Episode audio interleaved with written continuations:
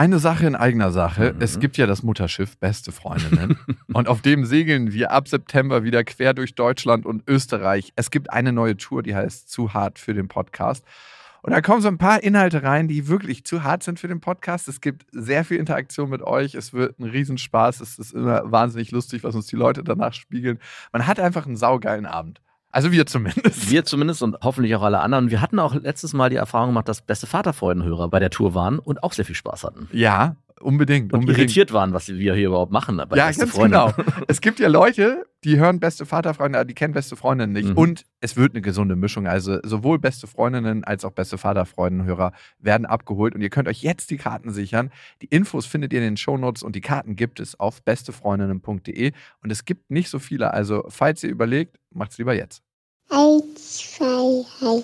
Ich habe, ich habe lieb.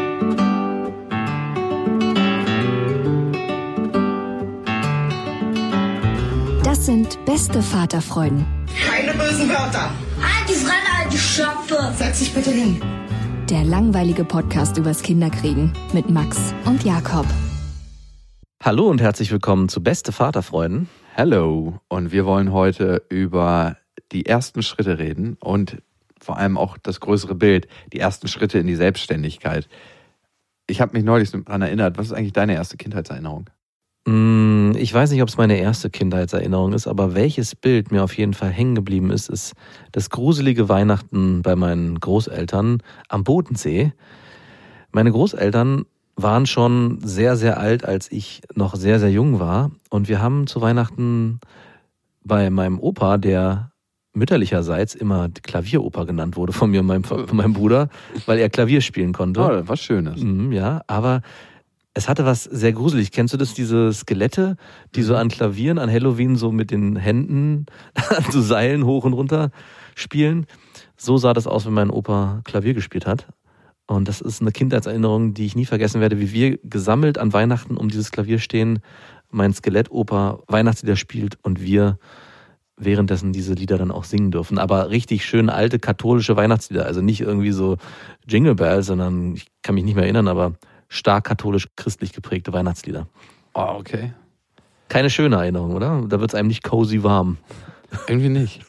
Aber was ich immer interessant finde an Erinnerung, ist, wir erleben so unglaublich viel in unserem ganzen Leben, aber nur ganz kleine Momente werden eigentlich abgespeichert und bleiben für immer in deinem Körper, in deinem Gedächtnis. Das heißt, du weißt gar nicht, wie wirklich die Vergangenheit war, mhm. weil immer nur ein ganz kleiner Prozentteil von dem, was du tatsächlich in total erlebt hast, quasi drin bleibt in dir. Man könnte sich auch die Frage stellen, warum erlebt man überhaupt so viel? Also warum macht man überhaupt Urlaube oder irgendwelche großartigen... Man hat ja eh nichts später davon. Ja eben, es bleibt ja eh nichts hängen, außer vielleicht ein kurzer Moment. Manchmal frage ich mich das wirklich, wenn ich was richtig Schönes erlebe, was über einen längeren Zeitraum sich erstreckt, dass ich denke, eigentlich ist es doch verschwendete Zeit, davon bleibt doch eh nichts hängen. Was würdest du denn in, anstelle machen denn? Weiß ich nicht, aber es bringt mir doch auch einfach nichts in dem Moment. Es ist, bringt dir das wirklich nichts? Natürlich weiß ich das, aber wenn ich zum Beispiel jetzt darüber sinnieren würde, wie schön der Urlaub vor fünf Jahren in den Bergen war, dann kann ich mich auch wirklich nur punktuell an so zwei, drei Situationen erinnern. Ich weiß zwar, dass der Urlaub als Ganzes wunderschön war,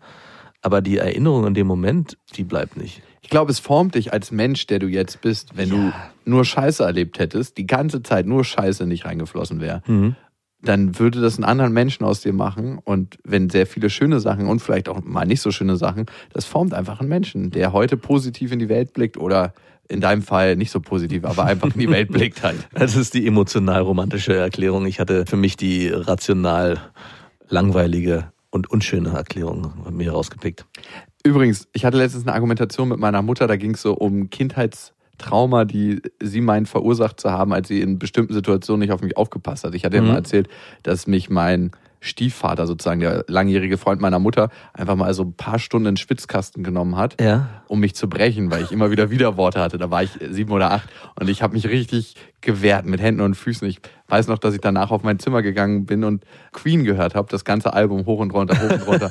ich war so richtig innerlich wütend. Selbst als er mich losgelassen hat, war ich körperlich so fertig, aber in meinem Geist habe ich mir einfach nur gesagt, wenn ich erwachsen werde, werde ich dich richtig in den Boden verprügeln. und also, hast du es gemacht?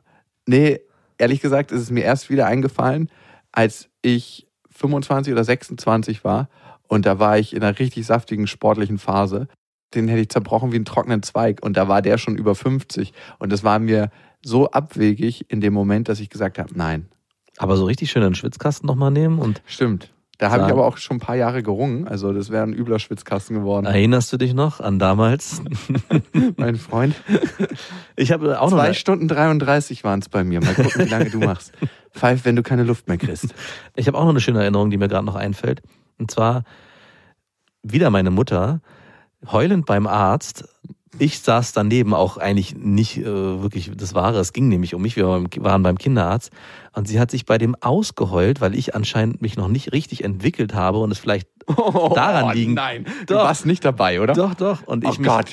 Und sie hat es damit begründet, dass ich, und ich weiß nicht, ob es ein Traum war oder nicht, dass ich das Krabbeln übersprungen habe, nahezu. Dass ich direkt vom Ey, Liegen ins Laufen gegangen bin und anstatt, dass es nein, nein, was fällt mir jetzt gerade ein, ist ja eigentlich was sehr Schönes, ein schneller Entwicklungsschritt.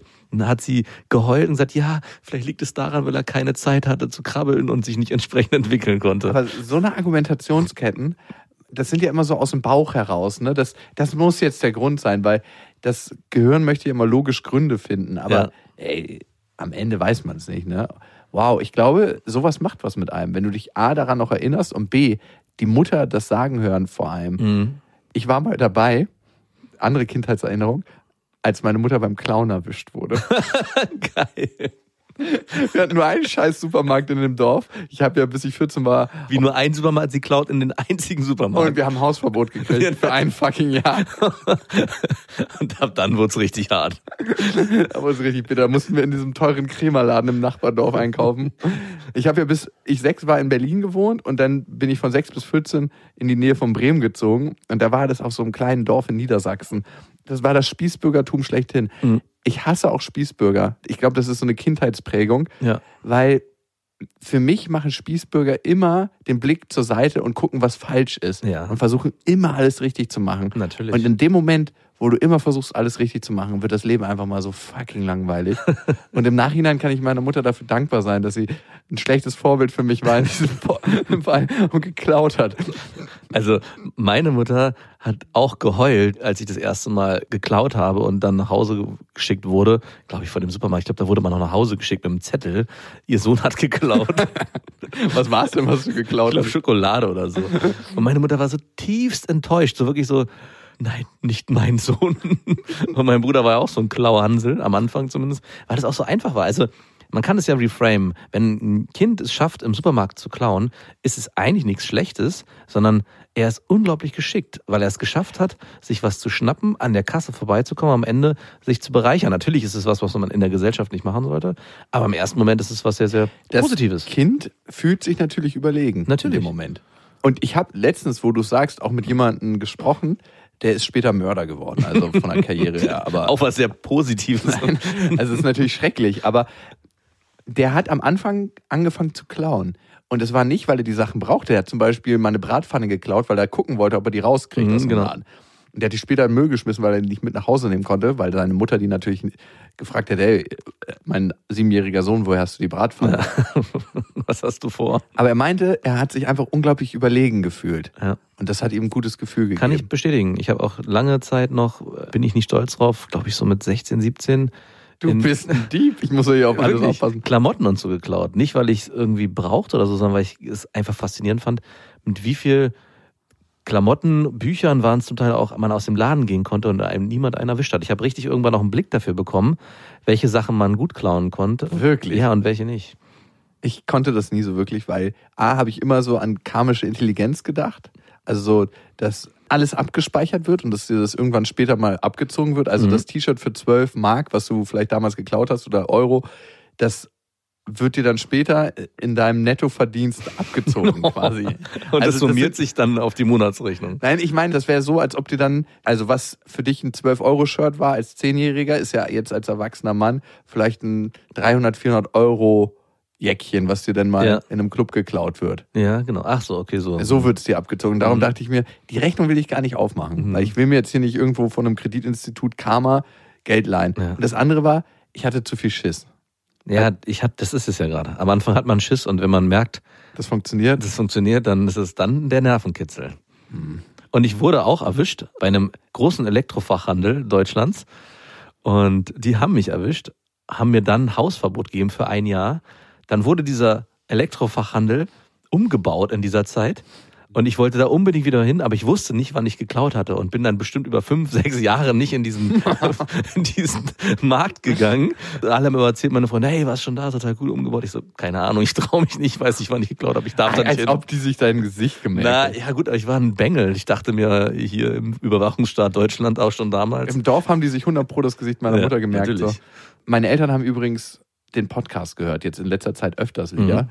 Zusammen oder alleine? Alleine, ich habe es daran gemerkt, ich hatte letztens eine Argumentation mit meiner Mutter, beziehungsweise wir hatten ein Gespräch über die Vergangenheit Ja. und sie hat eine Argumentationskette herbeigeführt, Mhm. die sie nicht hätte wissen können. Und da wusste ich, äh, Mama, sag mal, ähm, ich hätte nicht gedacht, dass sie technisch so versiert ist, dass sie das hören kann. Das ist meine Eltern scheitern auch an der, da genau daran. An der technischen wie geht Hürde. Denn das? Wo kriegt man denn dieses Podcast und wie, wie funktioniert denn das? Man macht das Internet zu, ja, ganz genau. Und ich möchte meine Eltern bitten, nicht mehr weiterzuhören. Das ist mein letzter Schutzraum hier. Das ist mein letztes bisschen Privatsphäre. Lasst mir das bitte. Hast du letztens auch gesagt, du hast ein Verbot ausgesprochen vor der Folge? Ja, und mein Vater ruft mich so, ja, ich bin hier gerade im Skiurlaub, ich habe die aktuelle beste Vaterfreudenfolge gehört. ja, Papa, wenn du das hörst, lass uns doch gerne mal einen Kommentar da, eine Bewertung, eine gute, die können wir immer gebrauchen. Und wenn ihr diesen Podcast bewerten möchtet, dann könnt ihr das natürlich auch tun. Gerne auf iTunes, da gibt es so ein kleines Fältchen, da könnt ihr das Ding bewerten. Oder auch abonnieren auf iTunes, Deezer und Spotify. Instagram gibt es auch natürlich. Und da könnt ihr, warum die Sendung überhaupt so heißt heute, wie sie heißt, den ersten Schritt meiner Tochter sehen. Das ist ja heute auch das Thema, der erste Schritt. Und als erstes möchte ich sagen, ich saß ja mit dir zusammen, Mhm. heute ist es ja passiert, und meine Freundin hat mir ein Video geschickt Mhm. und hat gesagt, guck mal hier, sie hat heute ihren ersten Schritt gemacht. Und es waren zwei Gefühle in mir. Einmal, fuck, du warst bei der Arbeit und hast es verpasst. Mhm. Und das zweite war, dass es mich nicht so aus den Socken gehauen hat, wie ich das erwartet hätte. Weil wir haben heute den Tag verbracht gehabt, den halben zumindest. Wir waren baden und hatten sehr viel Zeit schon zusammen. Und ich merke, vielleicht sind es tatsächlich nicht so diese Meilensteine, diese klassischen, weil ich mir die so oft schon vorgestellt habe, wie, Ja. wie sich das anfühlen wird. Und die sind emotional schon abgenutzt. Und vielleicht sind es für mich ganz andere Momente. Darum, ich war überrascht, wie wenig das mit mir gemacht hat. Das ist so ein bisschen wie, wenn du dich an eine Droge gewöhnt hast.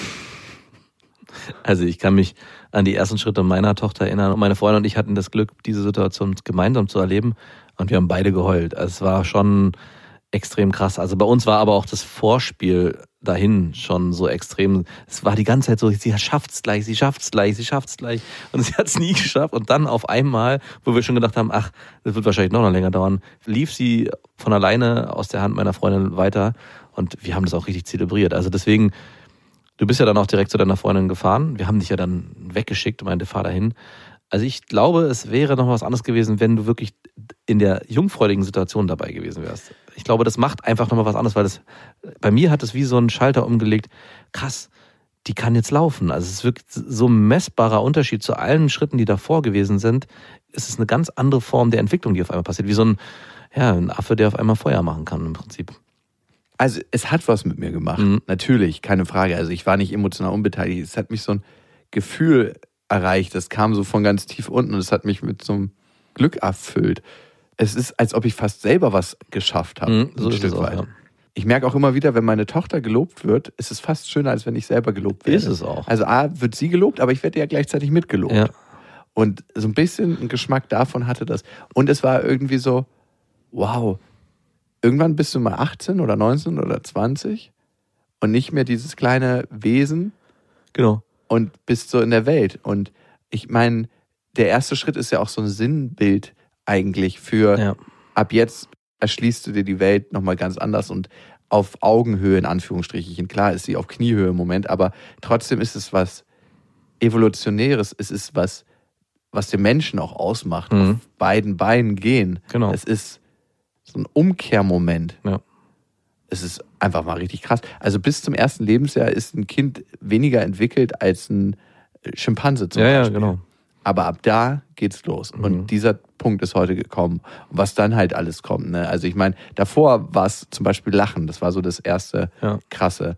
Sich drehen, sitzen. Krabbeln war für mich nochmal größer als Schritt. Ja.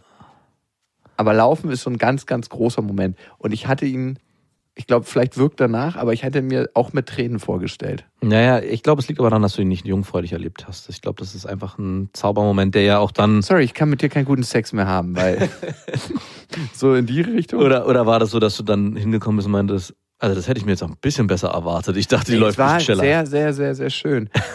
Aber ich habe andere schöne Momente, die ich so gleich Ja. aufwiege. Also zum Beispiel, was ich richtig lustig finde, ist, dass ich das Gefühl habe, dass ich mit ihr langsam ein bisschen rumscherzen kann. Mhm. Das ist auch ein sehr geiles Gefühl, ja. Auf jeden Fall. Also, ähm, Wie äußert sich das bei euch? also dieses Versteckspiel Kuckuck Ah, natürlich. ich, ne? ja, Klassiker. Kuckuck ist ein Klassiker, also auf jeden Fall. Oder dass sie auf mir rumkrabbelt, wenn ich mich auf den Boden lege. ne? Sie will sehr oft auf dem Arm. Ja, Und manchmal denke ich mir dann, nee, jetzt nicht. Dann lege ich mich ganz flach auf den Boden. genau. Und dann krabbelt sie auf mich rauf und findet es lustig, wenn sie so zum Beispiel auf mich rauf äh, kurz geht und ich mich dann bewege und dann geht sie wieder weg. Und das ist, ja, das ist einfach so ein Spiel, wo ich merke, sie versteht, was ihr Handeln ausmacht. Mhm. Gibt sie dir auch Kopfnüsse? Hat sie mal eine Zeit lang, aber irgendwie nicht mehr. Ich fand das sehr lustig. Ich auch. Das hört dann irgendwann auf, komischerweise. Wie so kleine Böcke gegeneinander, Ja, ne? genau. So, ich mit auch, Druck so ein bisschen. Ja, ja, und dann ein bisschen so gegen Kopf drücken, gegen Kopf drücken. Das habe ich mit meinem Sohn auch viel gemacht. Aber das hört dann leider irgendwie auf. Ich weiß auch nicht warum, weil ich finde es echt total geil. Dafür kann mein Sohn jetzt die Ghetto-Faust geben. Knuckles. Knuckles. Knuckles. Übrigens ist mir heute aufgefallen, ich war ja mit meiner Tochter beim Babyschwimmen. Ey, du wirst so krass abgefeiert als Mann, wenn du was mit deiner Tochter oder mit deinem Kind machst. Mit Warst du deiner, alleine? ja. Ah ja. Du mhm. bist einfach mal der Held auf der Straße. Ne? Natürlich. Ich hatte sie heute in so einer Trage drin und ein Mann ist von seinem Fahrrad abgestiegen, um mir zu sagen, ganz tolle Trage. Und als ich weggegangen bin, hat er gesagt, super Vater. Bitte Welche. Frau hat das bitte erlebt, die ihr Kind in der Trage trägt? Ich glaube, super Frau, super Mutter. Das hat noch keine einzige Frau in Deutschland. Nein. Du wirst einfach mal so, das ist so die Männerquote. Auf jeden Ich glaube, eine Frau wird eher so, weiß ich nicht, haben Sie schon mal auf die Uhr geguckt? Es ist 12 Uhr mittags. Wieso sind Sie mit Ihrem Kind draußen unterwegs? Was fällt jetzt Ihnen ein? Mittagsschlaf machen. Und diese Trage, wissen Sie überhaupt, was sie für den Rücken des Kindes ausmacht? Toller Vater. Und ich war in der Saunalandschaft mit ihr schwimmen, weil Mhm. heute das Babyschwimmen zu hatte und dann habe ich gedacht, ach, gehst du in eine Therme? Und War das eine Nucky Dye Therme? natürlich, Mhm. nur altes Fleisch, wirklich. Ein ganzer Haufen altes Fleisch in einer Therme. Morgens gehen ja immer nur die alten Leute, weil Ja. ich weiß nicht, die haben unendlich Zeit und denken, sie müssten sich noch in Wasser auflösen auf ihre alten Tage. Ne? Hast du da eigentlich ein komisches Gefühl, wenn du dann das Becken eintauchst, wenn du weißt, dass sich bei denen so viel wahrscheinlich Haut? Hautzellen ablösen? Ich weiß auf jeden Fall, dass es kein Jungenbrunnen ist. Das Alterungswasser. Du alterst einfach mal zwei, drei Jahre, wenn du da drin baden warst. An Darum, Tochter? darum hat sie heute auch angefangen zu laufen. Ja, wahrscheinlich ist sie innerhalb von kürzester Zeit direkt Gealtert. ein paar Monate gealtert. Ein alter kleiner Mensch. Und mir ist aufgefallen, dass kleine Kinder, wenn sie das erste Mal laufen, wie alte Menschen, die steif geworden sind, Mhm. so ein bisschen. Ja. Oder wie Besoffene. Ja. Oder die Mischung aus beidem. Ja, wie ein alter, steif gewordener, besoffener Mensch. Und ich wurde da auch in den Himmel gelobt. Von den- Wirklich. Was Also- ist denn bei dir da los? Wirklich toll. Sie gehen mit. Du hast aber Glück, dass du mit deinem Vater schwimmen gehen darfst. Das war das erste im Fahrstuhl und dann so kamen wirklich sechs oder sieben alte nackte Frauen zu mir angeschwommen. Also, ich stelle mir jetzt vor, wie so, wie so, wie so, Haut. wie so Walkühe, die so in die Mitte des Schwimmbeckens, so alle in so einer, ich weiß nicht, wie nennt man Wir haben so einen, so einen Wahlklang dann gemacht. Ich fand's ja schön. Also ich, ich finde es ja auch sehr schön. Aber es waren wahrscheinlich hauptsächlich alte Leute, die dieses Lob ausgesprochen haben. Das sind immer sehr alte Leute, oder? War der Mann auf der Straße mit der Trage ein Jünger? der war so um die 50 und Ja. die im Wasser waren so 70 plus. Mhm. Und man muss auch sagen, es, vielleicht klingt das jetzt so, dass wir keinen Respekt vorm Alter haben, aber ich habe sehr viel Respekt vorm Alter. Manchmal. Nein. Immer. Und ich glaube, die Differenz zwischen dem, was die Generation Väter heute macht, ne, hatten wir in der letzten Folge Old School versus New School Dads. Ja. Zwischen dem, was früher war, ist nochmal ein bisschen höher. Also wie viele Väter Mhm. sind mit ihren Kindern, also wie viele Väter, die heute 70 sind, sind mit ihren Kindern zum Babyschwimmen gegangen? Also deswegen habe ich nämlich gefragt, ich glaube fast, dass dieses Lob gerade von sehr alten Frauen und Männern kommt, weil die sich an sowas nicht erinnern können in ihrer Kindheit. Also sie haben, glaube ich, nie erlebt, dass der Vater mal mit seinem Sohn oder mit seiner Tochter in der Trage rumgelaufen ist draußen. Oder Das im gab's ja auch noch nicht, ne, Nee, natürlich nicht. Oder im, ins Schwimmbad gegangen ist, alleine. Das hat immer die Mutter gemacht. Ne? Da wurde es nur getragen, wenn du auf der Flucht warst. Also ich muss sagen, Bei mir im armseligen Spandau wird man nicht so angeguckt als Vater mit seinem kleinen Kind. Das ist da ein Bild, das sich täglich abzeichnet. Und da ist es nichts Besonderes. Ich glaube, ich muss auch mal hier in die Innenstadt fahren mit meinen. Hol dir mal ein bisschen Lob ab. Obwohl ich sagen muss, ich war mit meiner Tochter mal. Aber so- das kannst du nicht im Prenzlauer Berg machen, ne? Nee, Prenzlauer. Berg ist ja der kinderreichste Bezirk Deutschlands, glaube ich, immer noch. Vielleicht jetzt Pankow. in welchen Bezirk muss ich denn dann fahren? Hier nach Friedrichshain oder Bei was? mir war es im tiefsten Kreuzberg Mhm. und Rand Schöneberg. Mhm, okay. Also ich muss mich erinnern, ich war mit meiner Tochter ja auch mal hier zum Essen im Sommer, da habe ich dich besucht und habe danach mit ihr auch so einen Tochter-Vater-Tag gemacht. Und es ist schon ein spezielles Gefühl, wenn man alleine mit Vater äh, und seiner, seinem Kind unterwegs ist, wird man, muss ich auch sagen, anders angeguckt. Es hat so ein bisschen was, was Würdevolles. Also man wird so ein bisschen erhoben, so ganz leicht ist, schwebt man. Endlich kümmert sich mal jemand. Hier ist jemand ganz Besonderes, macht Platz, macht Platz, lass ihn eintreten. Er ist dein Vater mit seinem Kind. Ein Arzt. also so ähnlich jedenfalls. Ein Vater, der mit was mit seinen Kindern macht. Womit er wahrscheinlich äh, nur naserümpfend angeguckt werden, Oh wenn die wieder nein, mit ihrem, Kinder in der U-Bahn. wenn die mit ihrem Kinderwagen irgendwo durch wollen. Oh, kann ich zu Hause bleiben und ihr Kind Ey, das stillen? ist schon sehr unfair, ne? dass aufgrund der Häufigkeit das nicht so gewürdigt wird. Ja. Da ziehen Frauen definitiv den kürzeren. Aber was würdest du jetzt dir wünschen, dass Frauen mehr gewürdigt werden oder Männer eher auch ignoriert werden? Also eine Sache weiß ich auf jeden Fall, mir ist es ein bisschen peinlich, die ganze Sache, wenn mich ältere Damen darauf ansprechen, weil ich mir denke, dass sie das vielleicht aus einem emotionalen Mangel heraus mit den Erlebnissen ihrer Kinder, die sie sich für sich gewünscht hätten, ihrer Kinder mit ihrem Mann damals und auch für sich selber vielleicht, aus diesem Mangel heraus das passiert. Weiß ich nicht, ne? das ist jetzt nur Mhm. mein eigenes Mangeldenken. Und darum würde ich mir wünschen, dass sie es nicht bräuchten. Andererseits finde ich es toll, wenn man so ein Lob aussprechen kann. Und Wie wäre das für dich, wenn so eine attraktive 25-jährige Frau dich anspricht auf, auf deinen Beim Nacktbahn reibt sie da ihre großen Busen an meinen Rücken. Ah. Ich wollte dich einfach mal hier körperlich loben. Du hast es verdient. Gerade du als Vater. Kleine Auszeit und dann taucht sie schon so unter, das blubbert nur so. Kleines Sprudelbad gefällig. Doch, das kitzelt. Wo ist deine Tochter in dem Moment? Bei den alten Frauen, die da, wird da gerade rumgereicht. Die wird gerade hochgeworfen. Ich habe mich auch heute gefragt, dürfen Kinder in die Sauna eigentlich? Ab wann dürfen Kinder in die Also Sauna? meine Tochter geht in eine Kneipp-Kita, wo auch gekneipt wird und die gehen regelmäßig in die Sauna einmal die Woche, aber dann ist das nur so eine 60, 70 Grad Sauna. 120, alle bleiben bitte über Mittagsschlaf drin. Und ich war mit meiner Tochter auch mal in der Therme und weil ich wusste, dass sie dieses Kneipen regelmäßig macht, dachte ich auch hier, komm, Sauna, kennst du doch, Mädel? Und bin auch mit ihr in so eine schöne 100 Grad Trockensauna reingegangen. Das hat sie genau zwei Minuten ausgehalten und meinte dann, Papa ist zu heiß und ist dann, dann musste Du bleibst. du bleibst. Ja, ich finde Entwicklungsschritte einfach total schön mit anzusehen. Aber auf der anderen Seite machen sie mir auch ein bisschen, also nicht Angst, aber im Moment kann ich mit meiner Tochter noch machen, was ich möchte. Mhm. Also zum Beispiel haben wir heute zusammen äh, Musik gehört und getanzt. Und sie tanzt dann bei mir halt auf dem Arm. Genau. Ja. Und ich weiß ganz genau, in einem halben Jahr oder einem Jahr wird das vielleicht so nicht mehr sein, wenn sie da gerade keinen Bock zu hat. Ich kann mir vorstellen, dass du als Hipster-Dad keinerlei Kindermusik zu Hause hörst, sondern nur Musik, die dir gefällt. Wir haben heute Bob Marley gehört. Ja, siehst du, sag Das ist doch. Kinder, Kindermusik, oder? Ja, genau. Gut für alle. Mhm. Man muss einfach gucken, was bei Kindern funktioniert. Hip-Hop funktioniert gut bei Kindern und Reggae zum Teil auch. Was nicht so gut funktioniert, ist so stupider Haus. Mhm, das habe ich auch schon festgestellt. Und Ähm, auch so richtig Heavy Metal und sowas ist auch schwierig. Nee, nee.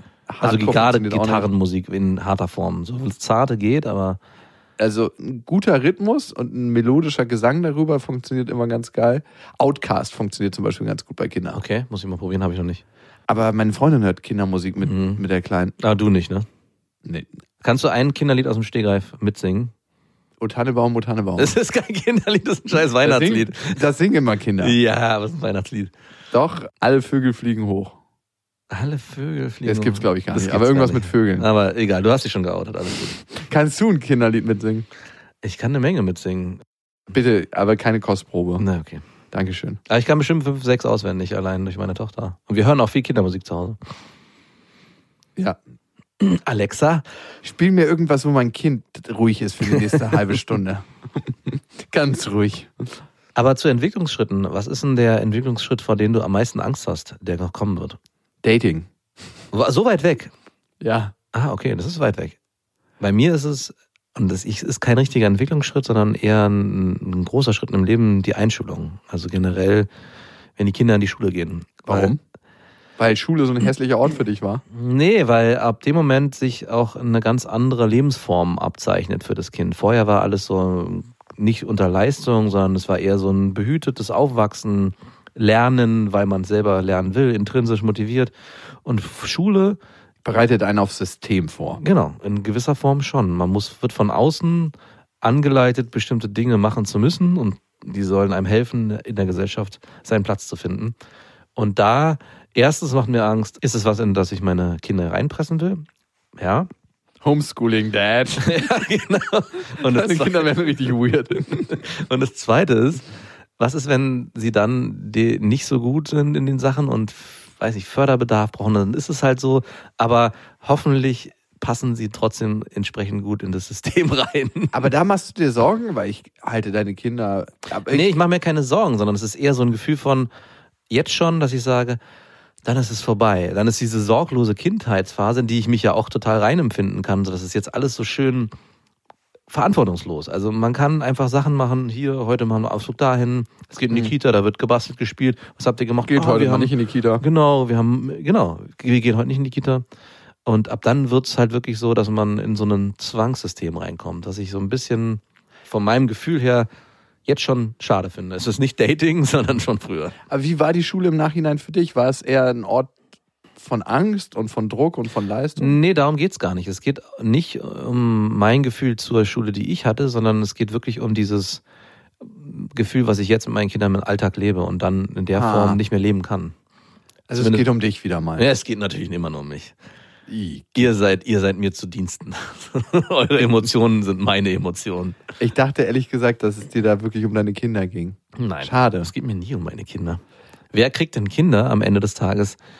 Der Kinder wegen. Alle wollen sich doch am Ende nur gut fühlen und erzählen können, hey, ich habe zwei Kinder und äh, das ist wirklich wunderschön. Das ist das Tollste, was Naja, gibt. eigentlich ist der Wunsch, Kinder zu kriegen, rein egoistisch motiviert oder ist altruistisch? Ja, das ist eine gute Frage. Ich kann es nicht so richtig hundertprozentig von mir abweisen, dass Kinder kriegen auch was sehr Schönes für mich aus egoistischem Gedanken hat. Es gibt ja diese eine Vorstellung, die man vielleicht hat vor dem Kinderkriegen oder die zwei, drei, die man mit Kinderkriegen verbindet. Man denkt natürlich nicht, oh Gott, Kinder sind unglaublich nervig, wenn man Kinder kriegt, sondern Mhm. es sind so ganz, ganz viele andere Dinge.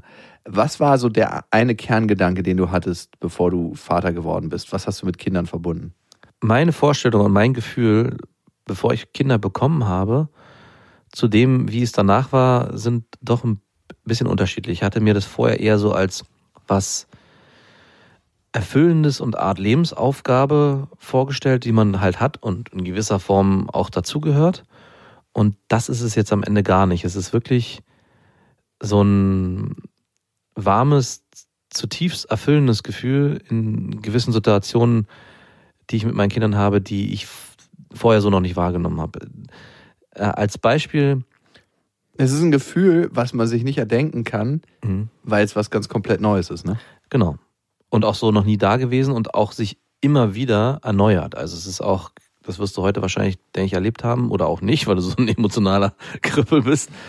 Genauso in solchen Situationen wie in denen die Kinder laufen lernen, entsteht wieder was Neues. Also es ist so ein ständiger Wechsel von, ach krass, guck mal, auch wenn mir meine Freundin erzählt, jetzt hat Felix zum ersten Mal mit dem Ball gespielt und mir das dann am nächsten Tag mal gezeigt mit ihm, wie er das macht. Das war sowas, das hast du vorher nicht gesehen. Das ist wie ein Wunder, was passiert, weil es ist eigentlich was völlig Natürliches, aber in diesem Bewegungsablauf bei dem eigenen Kind es zu beobachten, ist nochmal was ganz anderes und was völlig Neues und Frisches und sowas Erfüllendes. Das gibt's nicht nochmal. Und deswegen sind auch Videos von anderen Eltern, die zeigen, wie ihr Kind läuft, zum Beispiel, lange nicht so beeindruckend, wie wenn man Das sein ist eigenes Kind unglaublich wahrnimmt. langweilig. Ja, das ist absolut langweilig. Man muss sich dafür begeistern und man tut es natürlich auch, weil man sich an der Person begeistert, die man befreundet hat, aber nicht unbedingt an dem Erfolg des Kindes. Was es macht, was glaube ich Kinderkriegen macht, ist, dass sie den eigenen Blick auf die Welt verändert. Mhm. Und zwar kriegt man wieder den Blick fürs Detail, Mhm. Den Fall. man irgendwann mal verloren hat als erwachsener Mensch. Und als Kind hatte man den noch. Ich meine, meine Tochter guckt sich einen Deckel zwei, drei Minuten an. Ich mir denke, das ist ein fucking Deckel von, einer, von einem Glas, wo Kirschen drin sind. Ja, oder mein Sohn hat Morgen äh, zehn Minuten lang das darf man natürlich nicht machen, mit einem leicht laufenden Wasserhahn gespielt, äh, mit der Zahnbürste. Du hast natürlich das Wasser unten gefangen. ja, genau, oben immer wieder zurückgefüllt. Ich dachte wirklich so, ey, eigentlich ist es nicht okay. Aber er hat da so einen Spaß gerade dran, ey, ich lasse es jetzt einfach geschehen. Aber auch da dachte ich, Mann, fuck, das ist nur Wasser, das da rausläuft und du spielst da mit der Zahnbürste hin und her, da ist nichts dabei. Jetzt krieg dich mal wieder ein. Und diesen Blick haben wir verloren als Erwachsene. Mhm. Wir denken ganz, ganz strukturell und was muss erledigt werden, wie funktioniert das große Ganze. Wir denken viel, viel komplexer und sind dadurch nicht mehr so wirklich in Verbindung mit den elementaren Bestandteilen des Lebens, also mit dem, was das Leben im Moment ausmacht. Ja.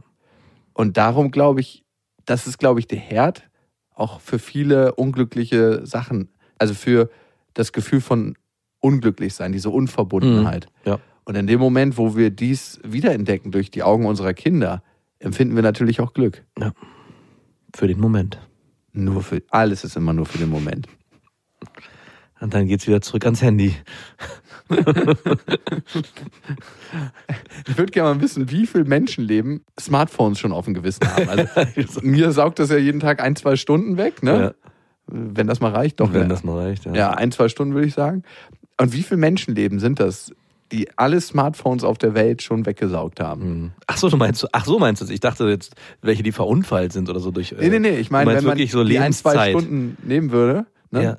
Und das sind dann 50 Jahre am Stück, Ja. das ist so ein Viertel Menschenleben wahrscheinlich oder Mhm. noch nicht mal, ein Zehntel. Das heißt aber, es braucht zehn Smartphone-Nutzer, um mich auszulöschen. Stell dir mal vor, das wäre wirklich so gekoppelt, dass jeder, der sein Smartphone nutzt, zapft irgendwo auf der Welt einem Menschen Lebensenergie ab. Das Wow. wäre das Matrix-Phänomen. Das wäre wirklich Matrix. Ne? Die Maschinen bedienen sich, also der Akku der Maschinen wird betrieben aus der Lebensenergie der Menschen. Gut, aber wenn es so wäre, wüssten wir es nicht, weil es wäre die Matrix. Und du bist nicht Nemo und ich auch nicht. Das war aber nicht Nemo, das war Neo. Nemo war der Fisch im Tank. Der sind wir auch nicht. Aber der übrigens auch dann irgendwann in der Matrix gelebt hat. Aber okay. Stimmt. Eigentlich war, findet Nemo Matrix 4. Ja, stimmt.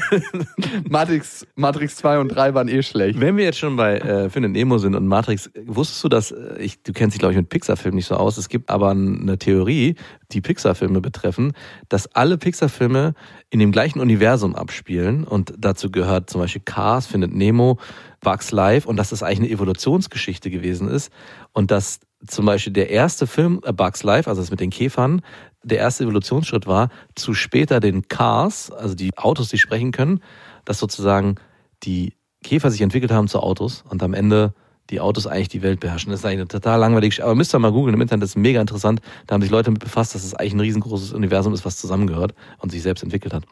Falls ihr jetzt gerade nicht alle eingeschlafen seid, es gehört zu Entwicklungsschritten, was du gesagt hast, aber es ist so fucking widerlich nerdig. Das ist mega nerdig, aber es ist mega geil. Und es euch mal das passt zu der Smartphone-Theorie. Dir wurden gerade fünf Lebensstunden abgezogen, als du das gegoogelt hast und dir da erlesen hast. Das ist wirklich Handtaschenwissen, was dann niemals wieder rauskommen wird. Das, sind Schlimme ist, ich habe es nicht mal gegoogelt, das ist ja wirklich beim Smartphone, beim Lurken auf dem Smartphone irgendwie auf mich zugepoppt. Es ist sowieso ganz schlimm, dass mittlerweile ja ganz viele Informationen gar nicht mehr bewusst gesucht werden, sondern dir zufliegen und die du dadurch kriegst. Das ist totes Wissen auf jeden Ja, Fall. das auf ist jeden Fall. Also ich habe in der Schule, würde ich sagen, 50 Prozent von dem, was ich in der Schule gelernt habe, ist totes Wissen. In der Uni lernt man ja was anderes. In der Uni lernt man ja nicht unbedingt ganz, ganz viele Sachen. Also klar lernt man da auch viel Fachwissen, aber was man vor allem lernt, ist, wie man sich Sachen methodisch erarbeitet. Mhm. Also man lernt eher die Methodik als das Wissen. Und in der Schule lernt man eher, würde ich sagen, das Wissen oder Expertise. Und natürlich, man kriegt so bestimmte Grundfertigkeiten, ohne die man das Wissen nicht verarbeiten könnte. ja. Aber Schule ist ein interessanter Bereich, finde ich, wenn du sagst, dass dein Leben, vor allem, dass sich deiner Kinder auch vorbei sein wird ins Unbeschwert. Ich hatte von meiner eigenen Einschulung unglaubliche Angst. Also ich wusste noch, mein Vater musste mich da reinkaufen. Der hat mich überredet mit ein paar Spielsachen. da hatten wir so einen Deal. Und, und dann bin ich da erst hingegangen. Und am Ende, ich kann nicht sagen, dass es ein Fehler war, aber es war immer ein Ort von Druck und leichter Überforderung für mich. Ist es was, was du deinen eigenen Kindern so auch zumuten würdest? Also ich war jetzt nicht ein schlechter Schüler, ich habe ja auch ein ganz gutes Abitur gemacht, aber ich glaube, meine Tochter wird, der wird das leichter fallen als mir. ich denke schon auch, ja, aber Schule ist wirklich so ein Thema, das muss gemacht werden, aber irgendwas sträubt sich auch in mir, mein Kind in dieses System einzupflegen, weil es am Ende dazu gehört, gesellschaftskonform zu werden. Also man nimmt wirklich dem ganzen Kindsein und Menschsein, was wir gerade beschrieben haben, zum Beispiel auf Details achten, das wird alles weggenommen in dem Moment, wo man in die Schule geht, weil man dann in Mustern, Strukturen denken muss, äh, gewisse Aufgaben erledigen muss. Das ist alles ganz anders motiviert, nämlich von außen und nicht mehr von innen. Ja klar, in der Schule geht es nicht ums Individuum. Genau. Da geht es um die Masse, beziehungsweise dass eine Masse bewegt wird. Genau. Und das ist, glaube ich, auch das Schwierige, dass nicht sich um die individuellen Fähigkeiten und auch Interessen gekümmert wird, sondern wir haben den und den Lehrplan und klar, wie soll es anders funktionieren? Ich meine, das ist ein System, was sich über Jahrhunderte, vielleicht sogar Jahrtausende entwickelt hat. Aber ist es die Idealform? Das Mhm. ist die Frage. Ja, vor allem hier in Deutschland. Also die Frage kann man definitiv mal einfach so in den Raum werfen. Wir haben keine Antwort darauf. Wir Aber es gibt viele großartige Lehrer, das muss man wirklich Das sagen. Meine Schwester ist zum Beispiel eine ganz Also, großartige Lehrerin. natürlich, wer sonst? Ich habe sie zwar noch nie erlebt, aber Mit Sicherheit wird sie großartig sein. wir waren ja bei Entwicklungsschritten von Kindern, aber Kinder werden auch irgendwann erwachsen. Was war dein größter Entwicklungsschritt im Leben? Zum Erwachsenwerden. Nee, den du, wenn du deine ganze Lebensspanne betrachtest. Gut, dass ich mir für die, all diese Fragen keine Antworten überlegt habe im Vorfeld. Ich kann es gar nicht so sehr an einer Situation festmachen. Es gibt so ein paar elementare Abschnitte in meinem Leben, die mich dann erwachsen werden lassen haben, würde ich sagen. Und damit auch die prägnantesten Entwicklungsschritte sind, die ich äh, durchzogen habe. Also das ist einmal ins Berufsleben einzutreten und zum ersten Mal zu spüren, okay, das ist es jetzt. Und das ist es, wovon alle gesprochen haben. Man muss sich jetzt wirklich disziplinieren, immer pünktlich, regelmäßig da zu sein. In jetzt bist du ein Hustler. Jetzt bin ich ein krasser Hustler, genau. Und ich muss es leider sagen, so erwachsen und so verantwortungsbewusst, wie ich geworden bin, als ich meine Tochter bekommen habe, war ich vorher noch nie. Und es ist auch einfach so passiert. Also es ist, man verändert sich eigentlich gar nicht und auf einmal muss man es sein. Und das war so ein Wechsel um 180 Grad, die ich selber vorher im Leben noch nie so erlebt habe, dass man aus diesem dummen Jungen sein auf einmal in so eine Vaterrolle gerutscht, plötzlich von jetzt auf gleich und sich sehr verantwortungsbewusst um etwas kümmern muss. Ja, interessant, ne? Was man selber für Entwicklungsschritte im Leben durchmacht. Und manchmal bemerkt man es auch erst, was man gemacht hat in der Rückschau. Mhm. Also nicht im Hier und Jetzt. Für mich ist es tatsächlich, gibt es ein paar Sachen. Also ich merke, in der Interaktion mit Menschen bin ich einfach ein erwachsener Mann geworden. Mhm. Und für mich ist aber der wertvollste Entwicklungsschritt, sich emotional einzulassen. Mhm. Das ist wirklich, also der meinem Leben am meisten Lebensqualität gibt. Ja. Was ich nicht gedacht hätte, weil alles andere ist wie dumpf. Wie dumpfe Musik, als ob man sie durch eine Tür hört, aber du stehst nie vor der Box. Und wenn du dich emotional einlässt im Leben, ist es, du hörst die Musik direkt. Und dann merkst du auch wieder, was laute Musik mit dir macht. Und was Musik mit allen macht. Ja. Und was Emotionen machen. Die machen auf schöne und auf hässliche Weise das Leben einfach lebendig. Und ich würde sagen, dass ich es noch nicht 100% kann, aber ich bin emotional beteiligt. Ich war eine ganze Weile emotional relativ unbeteiligt in meinem Leben. Und das wünsche ich mir auch für meine Tochter.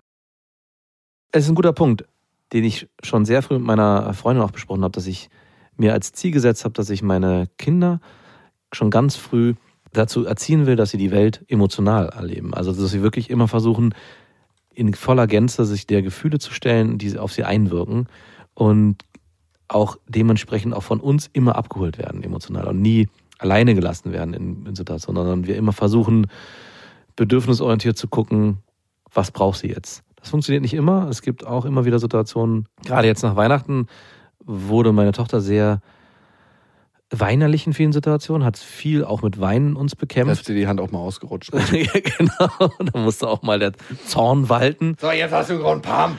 Und da haben wir sie auch wirklich oft auch in der Situation nicht alleine gelassen, aber auch sich die mit sich ausmachen lassen. Also sie auch mal gelassen und nicht gleich emotional abgeholt. Weil was nämlich passiert, wenn man seine Kinder ständig emotional abholt, ist, dass die, Damit Auch- gar nicht umgehen können. dass sie selber. auch in einer gewissen Weise verwöhnt werden in der Hinsicht. Und gar nicht sich darauf verlassen können, dass sie selbst das in sich haben, sich auch selbst emotional abzuholen. Ja, und das ist eine wichtige Eigenschaft. Ich glaube, das ist auch eine, eine Sorge von mir auf jeden Fall, dass durch das, dass ich versuche, so sehr da zu sein, meine Tochter sich nicht auf sich selber verlässt. Und am Ende, glaube ich, brauchst du das aber, dich auf andere verlassen zu können, um auch dich auf dich selber verlassen zu können. Ja. Das ist ein interessantes Wechselspiel. Ey, fuck, ich denke manchmal darüber nach, wie viel wir heutzutage über unsere Kinder und über Erziehung Ey. nachdenken. Und früher ist das einfach so mitgelaufen. Ein Leasingvertrag. Also wir müssen uns in diesen nächsten 10, 20, 30 Jahren evolutionär so krass weiterentwickeln, weil wir so einen krassen Blick auf unsere Kinder haben, dass, äh, weiß ich nicht, wir äh, wahrscheinlich irgendwann nur noch Wesen des Geistes sind, weil wir uns so Ja. sehr mit, damit befassen. Wir entwickeln eine emotionale äh, Oberschicht. ja, gerade. genau. Wir sind die emotionale Elite und wir regieren jetzt Oh. ganz, ganz liebevoll hier die Welt. Aber wäre ein ganz geiles Bild. Die emotionale Elite, das gefällt mir gut. Was mich ein bisschen angefasst hat übrigens letzte Woche, meine Freundin meinte letztens in so einem Beisatz, ja, und äh, der Kumpel von mir, der ja übrigens auch der Patenonkel von unserer Tochter ist, der macht das. Ich dachte mir so, äh, ganz kurzer Moment mal. Äh, Davon ha- hatte ich noch nichts mitgekriegt, dass sie jetzt auch Patenonkels hat von deiner Seite, was ich völlig in Ordnung finde, aber ich- für mich ist das so ein Prozess, so ein Patenonkel, auch wenn das jetzt nicht kirchlich bei uns passiert ist, Ja. zumindest mal zusammen zu besprechen und dann, dass beide Elternteile das Einverständnis haben. Und ich bin richtig, richtig wütend geworden, weil ich gedacht habe, ey, willst du mich gerade verarschen? Also ich habe das auch zu ihr gesagt. Ja, Äh, auch genau so. Ja, ich habe Mhm. gesagt, ey, willst du mich gerade verarschen? Also ich habe nichts gegen den. Ich finde den auch super nett, aber zumindest mal zusammen besprechen. Das muss drin sein. Ja. Ja, ich hatte dir das, glaube ich, irgendwann mal erzählt. Nein, hast du nicht. Und darüber brauchen wir auch gar nicht weiterreden, weil hast du einfach nicht. Mhm. Ähm, und die hat sich da einfach rausgeflutscht. Und ich habe gesagt, du, wenn wir es nicht besprechen, ist er das einfach nicht fertig. Das hast du so gesetzt? Ja. Du bist wirklich ein Mensch, der gut auf eingehen kann auf andere. Ich gehöre auf jeden Fall nicht zur emotionalen Elite. du bist ausgeschlossen. Du gehörst ins rationalen Straflager. Du wirst so lange mit emotionalem Babygeschrei gequält, bis Ja, du anfängst okay. zu weinen. Was hättest du gemacht, wenn du so übergangen wärst? Ich hätte gesagt, willst du mich verarschen? Ja, das habe ich auch gesagt. Aber Ja, was wäre alles dein, dein Schluss gewesen? Nein, das, also ich hätte gehofft, dass wir trotzdem irgendwie gemeinsam dann nochmal hingekommen wären. Oder, Ja, sie, mir, oder sie eine gute Recht, hatte sie eine gute Rechtfertigung. Ja, ich hatte es dir schon erzählt. Nein, hatte sie nicht. Das wüsste ich 100 Prozent. Nee, dann hättet ihr es auch gemeinsam entschieden. Also das Ja, kann ja. nicht sein. Also es müsste eine gute Begründung geben. Ja, Und die okay, fällt mir gar nicht, nee, fällt mir nicht ein. Ja, mir auch nicht. Also wie Ist eigentlich nicht okay. Es ist eine Form Okay, von. und wie hättest du denn einen Konsens finden wollen? Ah, ich glaube, ich wäre den Weg des geringsten Widerstandes gegangen, weil am Der, Ende, der sehe wie aus? dann ist es jetzt so. Dann, wow, okay. Naja, am Ende so, als streitet ihr euch und das ist die Gefahr über das Kind und nicht, also um was geht's am Ende? Also ihr streitet ja euch, also sie hatte anscheinend für sich den Wunsch, den Patenonkel zu ernennen, der Person XY ist. Und das hat sie einfach gemacht, ohne dein Zutun. Also scheint ja doch auch eine gewisse emotionale Vertrautheit zu herrschen zwischen ihr und ihm, dass sie eure Tochter ihm anvertraut. auf jeden Fall. Also, So, und ähm, am Ende wäre ich wahrscheinlich mega enttäuscht gewesen, dass sie diesen Entscheidungsprozess nicht mit mir geteilt hat. Aber dann zu sagen, er ist es jetzt nicht, weil ich das sage, ist, glaube ich, auch nicht der richtige Weg. Sondern dann hätte ich eher kommuniziert, ich bin maßlos enttäuscht und schwer getroffen. Aber meiner Tochter zuliebe akzeptiere ich deine Entscheidung, weil ich weiß, dass du für sie nur das Beste willst. meine Entscheidung kommt mir jetzt so richtig hässlich vor, wo du deine sagst, so, warum ist mir das nicht gleich gekommen? Nein, ist er nicht. Ich weiß ja, am Ende ist es eine Geste, ne? Ja, ja, genau. Am Ende ist es eine Geste, jemanden als Partneronkel zu benennen, wenn du das nicht so richtig unter, mit Brief und Siegel machst. Und am Ende ist er für mich auch völlig in Ordnung. Er ist ein Typ, der angebunden ist, er ist auf jeden Fall intelligent, ist witzig. Er ist so ein richtiger Samsung, so ein Onkel halt, ne? Mhm. Eigentlich ein guter Typ. Aber ich wünsche mir halt einen gemeinsamen Entscheidungsprozess Ja, dahin. Oder Absolut. zumindest zu sagen, ey, das ist- wäre jetzt mein Vorschlag, was hältst du davon? Genau. Dann ist die Frage, hat sich mein Ego gekränkt gefühlt und hat gesagt, so, nee, ist nicht. Ja. Und kann ich das überhaupt so entscheiden? Die hat sich ja wahrscheinlich gedacht, ja, okay, dann ist es für dich nicht, aber für Lilla und mich ist es immer noch so. Ich würde jetzt gerne das Bild bestätigt bekommen, wie du betrunken auf den Patenonkel zurennst mit der Bierflasche in der Hand. Du bist nicht mehr der Patenonkel. Warum nicht? Weil ich das sage. Will never happen. Eine Hörermail machen wir noch, ne? Sehr gern. Ihr könnt uns schreiben an beste.bestefreundinnen.de mit dem Betreff Vaterfreuden. Und wenn ihr da ein Thema habt, dann schreibt uns gerne. Und das Wichtige ist der Betreff Vaterfreuden, falls wir das noch nicht gesagt haben, weil dann wissen wir sofort, aha, das gehört hier in diesen Podcast, in den emotional wertvollen Podcast. Nicht in unser emotionales Stiefkind beste Freundinnen. Das ist total emotional unterernährt ist. es gehört auf jeden Fall nicht zur emotionalen Elite. Das gehört zur Führt- BIMS-Elite. Führt mit uns eine neue emotionale Elite an. Ja. Aber wir führen nicht, wir schieben von hinten. Ja, jeder mit Umarmung. Ja. Ja, ganz genau. Wir nehmen uns alle bei den Händen. Ab und zu wird mal ins Genital gefasst. Aber auch nur, wenn man den anderen vorher gefragt hat. Natürlich, weil wir sind die emotionale und nicht die genitale Elite. Oh, die genitale Elite, die bildet eine Polonaise ohne Hände. Aber das ist eine andere Sache. Moin Jungs. Mein Mann und ich, beide Ende 20, sind seit acht Jahren zusammen, seit zwei Jahren auch verheiratet. Er ist mittlerweile so weit, dass er auf der Straße eher auf süße Babys guckt, als auf attraktive Damenhintern. Und puh, so weit ist es gekommen. Und wir sind eigentlich in Kinderlaune, beziehungsweise ich bin es schon lange, er eigentlich auch. Jedoch war bei ihm immer das Thema, dass er erst Kinder bekommen will, wenn die Voraussetzung X erfüllt ist. Das war zu Beginn die Beendigung seines Studiums, dann ein fester Job und so weiter. Aktuell ist seine Voraussetzung, 100.000 Euro angespart zu haben. Wow. Denn so ein Kind ist ja teuer und ich muss uns finanziell abgesichert haben. Das ist übrigens eine krasse Geschichte, dass ein Kinder so krass teuer sind. Ich dachte auch, das verschlingt mich, aber Ganz ehrlich, Kinder laufen so mit finanziell. Ey, wirklich. Ich dachte Also man auch, kriegt ja alles geschenkt, auch vom ja, natürlich. Man muss sich nur ein Umfeld schaffen, was alles schon hat und dann ist es gut. Aber man muss nicht alles. Also ich dachte, vielleicht kommt es noch. Ich weiß es nicht mit der Schule oder so. Aber zurzeit ist es wirklich. Die erste Klassenfahrt. Und du so, ich, ich bringe euch hier selber in mit so einem Wochenendsparticket, fünf Leute noch angesprochen auf dem Bahnhof. Wie Mallorca. Ihr könnt auch schön hier in Schullandheim an Wannsee fahren. Was wahrscheinlich gar nicht schlecht ist. Er ist Ingenieur, verdient sehr gut. Ich habe ebenfalls eine gute Anstellung. Meine Eltern würden uns jederzeit finanziell auffangen. Ich denke also, nachdem wir 100.000 auf die Seite gelegt haben, wird eine neue Voraussetzung kommen, obwohl er beteuert, sich unfassbar auf Kinder zu freuen und schon Namen parat hat. Ich weiß, ihr hattet schon die Folge Angst vom Vater werden, jedoch bleibt mir diese Frage offen. Wie kann ich ihm als seine Frau helfen, diese eigentlichen unnötigen Ängste zu nehmen, ihm Sicherheit zu schenken und das Vertrauen, dass er ja nicht alleine für das Kind verantwortlich wäre. Linda, danke für deine Mail. Für mich hat das viel mit eigenen Ängsten zu tun. Also, das ist nicht ein, die Angst projiziert jetzt so ein bisschen auf das Kind, aber ich glaube, das ist eine tief verwurzelte Angst und die hat was mit Selbstwirksamkeit zu tun. Weil, wenn du stark in diesem Punkt an dich glaubst, dann weißt du realistisch, dass auch 100.000 Euro dich nicht davor schützen werden, ein Kind durchzukriegen. Dass das mit ganz, ganz anderen Sachen was zu tun hat. Ich glaube, auch ein Kind richtig zu versorgen, der finanzielle Aspekt ist ein ganz kleiner Teil davon Ja. nur. Nicht zu unterschätzen, weil es fühlt sich für manche Kinder nicht so schön an, finanziell, sage ich mal, im unteren Zehntel mitzuspielen, wenn man jetzt im Deutschlandverhältnis ist. Aber es muss sich nicht schlimm anfühlen. Aber Und das spielt auch die ersten vier Jahre überhaupt gar keine Rolle. spätestens, wenn der erste mit dem Nike-Pullover in der Schule angekommen ist. Ja, in der Schule, genau. ja, ja. oh, die böse Schule, da ist sie Ja, wieder, ne? Aber vorher. Homeschooling Dad, Homeschooling Dad. Du wirst ein richtig merkwürdiger. Auch die emotionale Elite betreibt Homeschooling. Ey, du wirst so ein richtig ekliger Sektenführer irgendwann mal. genau. Ey, falls du das werden solltest, dann kaufe ich dir dann einen ausgeblichenen Passat. Modell irgendwas aus den 90ern in ausgeblichen Rot. Den kriegst du dann wirklich von mir doch noch geschenkt. Warum kriegen den Sektenführer? Nee, wenn du so ein Homeschooling Ach so, wirst, okay. Ja, okay. dann, dann muss es so ein Auto Aber also wenn ich Homeschooling-Dad werde, ja, dann kaufe ich mir ein Schiff und segel über die Welt. Äh, noch schlimmer. Ja. Und dann leben wir auf diesem Schiff. Es gibt einen Musiker, der wurde von seinen Eltern auf dem Schiff großgezogen. Wie heißt der denn nochmal? Der macht einfach richtig gute Mucke. Und ich habe mich gefragt, der muss doch ein Weirdo geworden sein, wenn er ohne andere Kinder aufgewachsen ist, auf dem Schiff mit seiner Musik, mit seinen Eltern und nur, du hast ja auch so einen ganz kleinen Wissenskreis nur. Ja. Du kommst irgendwann als 18-jähriger Mann quasi an der Küste an und dann denkst, wow, ich habe die ganze Zeit nur mit zwei Individuen zusammengelebt. Aber nichtsdestotrotz, wir sind ja bei Linda.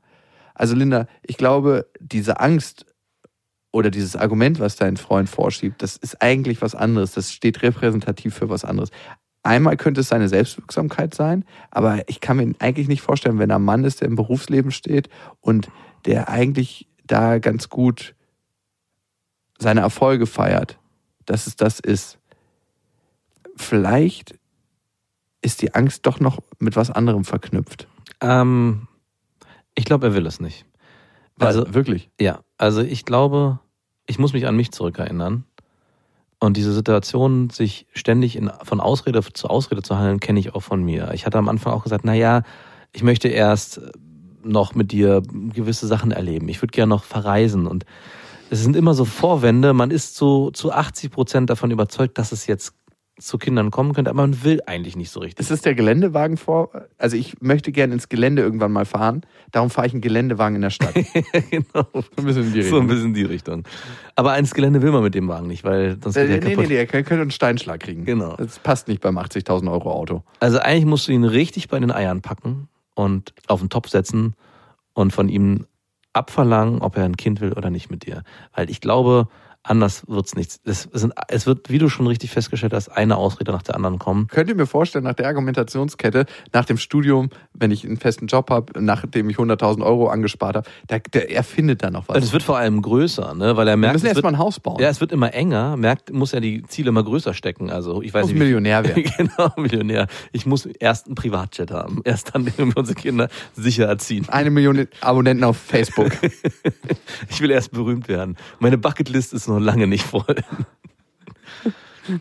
Und ich weiß, dass es bei mir so war, dass ich mich wirklich auch selber hinsetzen musste und für mich die Entscheidung treffen musste, will ich mit dieser Frau ein Kind bekommen?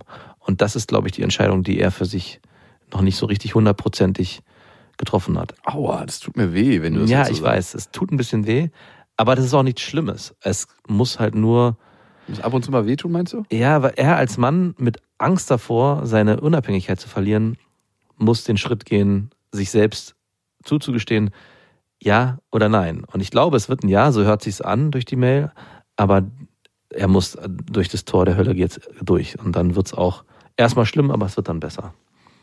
Versprochen. Klingt wie so eine Überwindung. Ist es eine Überwindung? Ich meine, du hast es ja nicht erleben dürfen, aber es ist Vielleicht er- erlebe ich es auch irgendwann noch mal. Genau, aber es ist wirklich eine Überwindung. Also als Mann ist es wie so ein Widerstand, den man immer wieder versucht zu durchbrechen, aber man wird immer wieder zurückgeworfen. Und man braucht wirklich viel Anlauf, um diese, dieser Druckwelle standzuhalten. Ansonsten schaffst du es nicht. Ey, aber am Ende muss man noch sagen, ist es als Mann der Job mit minimal weniger Verantwortung. Es geht nicht um Verantwortung, es geht um das Gefühl, mit dieser Frau verbinde ich mich jetzt für ein Leben lang. Und das entsteht nie wieder so krass wie durch ein Kind. Ey, muss- das hatte ich aber auch. Ja, genau. Aber dieses Gefühl wurde, mit dem Gefühl wurde Die es ersten drei Monate eben nicht. Also die ersten drei Monate stand ja noch die Entscheidung, machen wir das oder machen wir es Es nicht. ist, glaube ich, trotzdem noch ein Unterschied. Klar, wir hatten diesen Zeitdruck und natürlich ist es für ihn. Ihr habt aber die Entscheidung des Kinderzeug, die Entscheidung, ein Kind, also das Ja, Kind ich- war schon da. Nee, genau, genau. Also bei dir ist es so, ist es mit der Frau oder nicht? Und für uns war es, ist es das Kind oder nicht? Genau. Ja, und das ist eine völlig andere Entscheidung. Ja. Nämlich in die Situation, das Kind abtreiben zu müssen, weil man dann merkt, das will ich doch nicht. Das ist noch viel, viel schwieriger, als in der Situation, in die Situation gestoßen worden zu sein, wir haben jetzt aus Versehen ein Kind gezeugt, was machen wir jetzt? Aber die bewusste Entscheidung zu treffen, wir zeugen jetzt ein Kind und ah, hm, naja, irgendwie steht mir jetzt doch nicht die Nase danach, das, äh, keine Ahnung, ich glaube, das sollte man versuchen zu vermeiden. Ah, okay. Ja. Umtauschen. Ich würde es gern doch wieder umtauschen. Wie viele Jahre Garantie habe ich hier drauf? Linda, viel Glück auf deinem Weg und also mal gucken, ob du deinen Freund da festgenagelt kriegst. Ansonsten mal ein bisschen die Pille ausschleichen lassen. Mhm. Nein, auf gar keinen Fall. Mach das nicht. Das war ein Spaß. Müssen wir, sind wir jetzt hier schon so weit, dass wir Späße erklären müssen? Eigentlich nicht, ne? Nein. Mir hat mal ein alter Coach gesagt, dass Ironie in bestimmten Aspekten nicht verstanden wird. Ich glaube daran nicht. Wenn ihr ein Thema habt, was euch auf dem Herzen, im Kopf oder in irgendeinem anderen Genitalbereich brennt, dann eine Mail an beste bestefreundinnen.de mit dem Betreff beste Vaterfreunde oder einfach nur Vaterfreunde, tut's auch. Und jetzt haben wir immer noch keinen neuen Spruch, ne? Ja. Die emotionale Elite sagt Tschüss. ja, das wäre ich. Homeschooling, der Homeschooling Dad und der elitäre Also- emotionale. Was ist das? Nee. Wir sagen Tschüss aus der Hausschule. Ich muss ja sagen, ich würde mich freuen, wenn du deine Kinder zu Hause unterrichtest. Einfach weil ich den Stück für Stück voranschreitenden Entwicklungsprozess von deinen Kindern beobachten könnte und so dieses Für und Wider. ganz, ganz live. Ich könnte, ja auch, ich könnte auch eins homeschoolen und das andere in die Schule schicken. Ja, besser. Mhm. Ja, das ist super.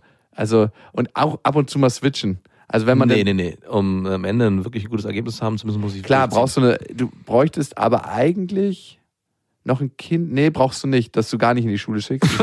das kriege ich irgendwo. Das, das, das ist genug messbar irgendwo. Hast ja einen Bruder. Oh mein Gott. Na, das raus. nee, nee, das. äh, Bräuchtest du eine Kontrollgruppe? Egal. Also, hier aus der Homeschool verabschieden wir uns. Habt einen schönen Tag, einen schönen Morgen, einen schönen Abend, eine gute Nacht. Macht's gut. Das waren Beste Vaterfreuden mit Max und Jakob. Jetzt auf iTunes, Spotify, Deezer und YouTube. Der 7-One-Audio-Podcast-Tipp. Hallo, ich bin Lynn. Und ich bin Leo. Ihr kennt uns vielleicht schon vom True Crime Podcast Mord auf Ex. Eigentlich sprechen wir da ja jede Woche über Verbrechen. Aber da gibt es ja noch ein anderes Thema, das die Menschen und uns schon immer fasziniert hat. Die Liebe. Krasse Geschichten, die wirklich passiert sind. Bonnie und Clyde zum Beispiel. Cleopatra und Caesar Oder Diana und Charles. oder halt Camilla. Liebe gibt's bei True Love aber auch nicht nur im klassischen Sinne. Es geht auch um Familie, um die Liebe zum Beruf oder sich selbst oder Freundschaft. Am besten sind ja auch eh die Filme, wo dann am Ende steht, nach einer wahren Begebenheit. Das sind so Geschichten, die kannst du dir eigentlich gar nicht ausdenken. Ja. Und das gibt's jetzt eben als Podcast. Und das Ganze heißt True Love. Ja, der Name sagt's eigentlich schon. Aus True Crime wird True Love. Krasse Geschichten, Plot-Twist und verrückte Protagonisten. Es ist also in anderen Worten ein Podcast für alle, die True Crime hassen, aber auch für alle, die True Crime lieben. Macht euch bereit für ein neues Podcast-Genre, True Love. Oh, ich kann es gar nicht abwarten, euch die Geschichte zu erzählen von zum Beispiel dem Jungen, der nach seiner Mutter gesucht hat. Jahrelang, auch wenn ich wahrscheinlich dabei heulen werde. Oder die Geschichte von Sissy. Also der Film ist nichts dagegen. Ab dem 20. Oktober, überall wo es Podcasts gibt, True Love. Echte Geschichten, wahre Liebe. Voller Werbespruch, oder? Ja, aber es ist ja auch schön. Der Podcast macht ja glücklich. Ja, deswegen jetzt am besten direkt abonnieren.